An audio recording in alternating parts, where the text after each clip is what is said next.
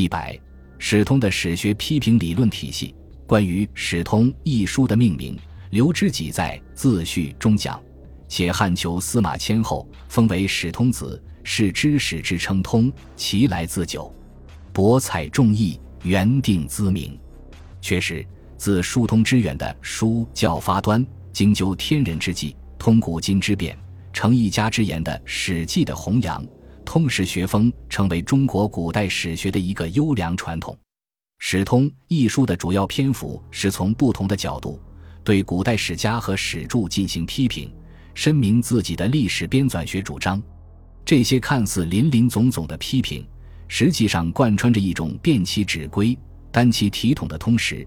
这种通识表现的就是刘知几史学批评的理论体系。《直书论》《史通》中有《直书》《曲笔》两篇，就史书撰述原则与修史态度问题。进行专门的讨论。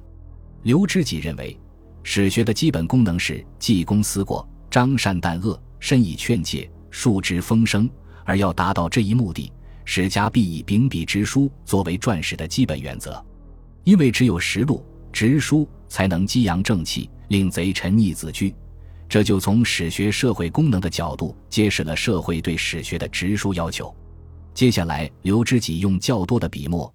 对古代敢于直书的史家进行了表彰，从瘴气直书、不畏强欲的南史董狐、不虚美、不隐恶的司马迁，到敢于四情奋笔、无所阿容的韦昭、崔颢、刘知几，认为他们尽管周身脂肪有所不足，或身高俯跃，取笑当时，或书填坑教，无闻后代，一个个没有什么好结果，但他们烈士殉名，壮夫重器，名为蓝崔玉哲。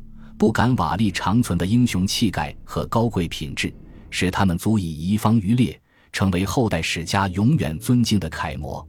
无论从史学自身的价值观，还是史学的社会价值观来看，实录、直书都应作为修史的原则。但刘知几也清醒地认识到，自古以来能够直书的史官屈指可数，史书中的曲笔之处所在多有，所以。刘知几在《曲笔篇》中对造成曲笔的原因做了多角度的分析。他首先指出了曲笔产生的社会历史根源。他引用一句俗语：“直如弦，死道边；曲如钩，反封侯。”这种社会现实在史学中的反映就是：古来为文以执笔见诸，不闻以取辞获罪。在统治者的淫威下。史官常有因直书而掉脑袋的可能，事事如此，而则使臣不能伸其强项之风，立其匪攻之节，盖亦难矣。可见，造成曲笔的最根本原因是封建专制统治。其次，刘知几从史官的个人品格和素质的角度进行了深入细致的分析。他指出，许多曲笔往往是由史官个人的主观态度造成的。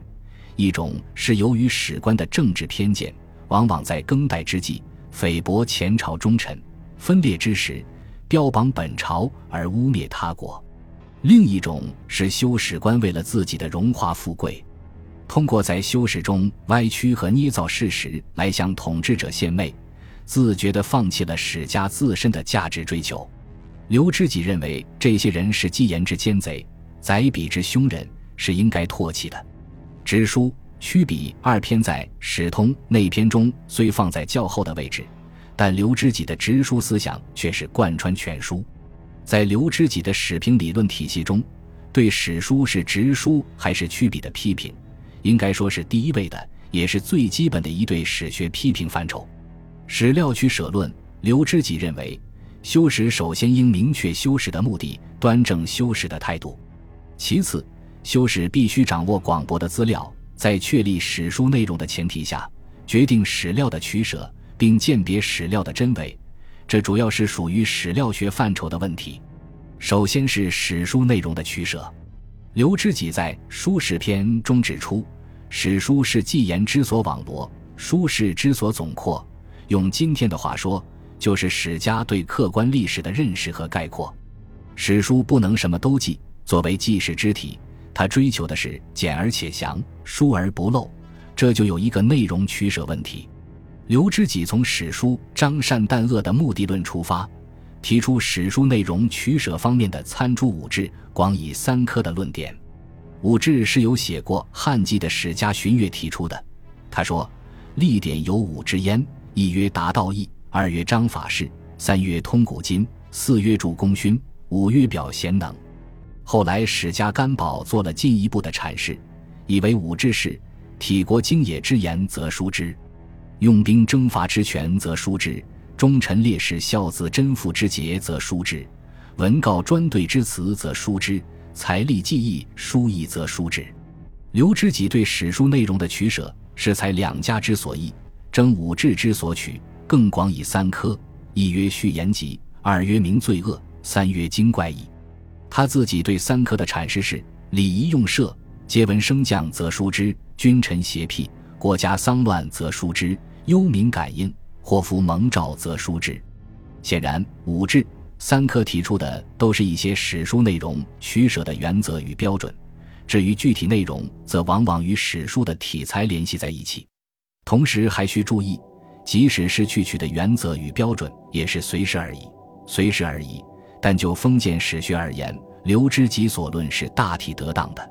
修史必须以广博的搜集资料为前提。刘知几在《采传篇》中明确提出了这一问题。他说：“盖征求以众业成温，广厦以群才合构。自古探学藏山之士，怀谦握欠之客，何尝不征求一说，采之群言，然后能成一家，传诸不朽。”广泛的搜集资料只是修史的第一步工作，更重要的是对史料进行鉴别，决定其区取。刘知几在这一方面的贡献在于，他对史料进行了分类概括，从理论的角度分析了不同类型史料的不同价值。他在《申左篇》中谈到，《左传》有三长，《公羊传》和《谷梁传》有五短时，区别了史料有亲见和传闻的不同。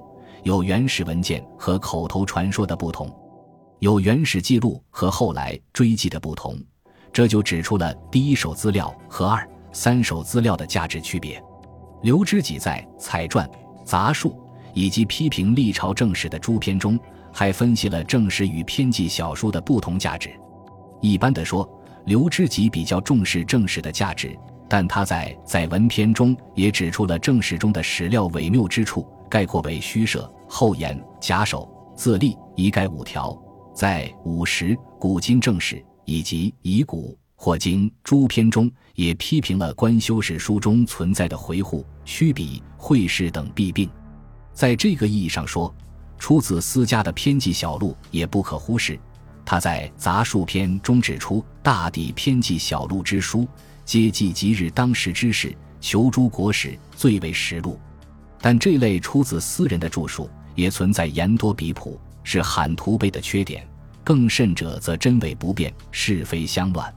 采传篇还指出郡国之际、谱牒之书，物欲今其周礼，夸其士族，难以征信。至于讹言难信、传闻失实之处，更为普遍。这些都是在史料鉴别取舍中应注意的问题。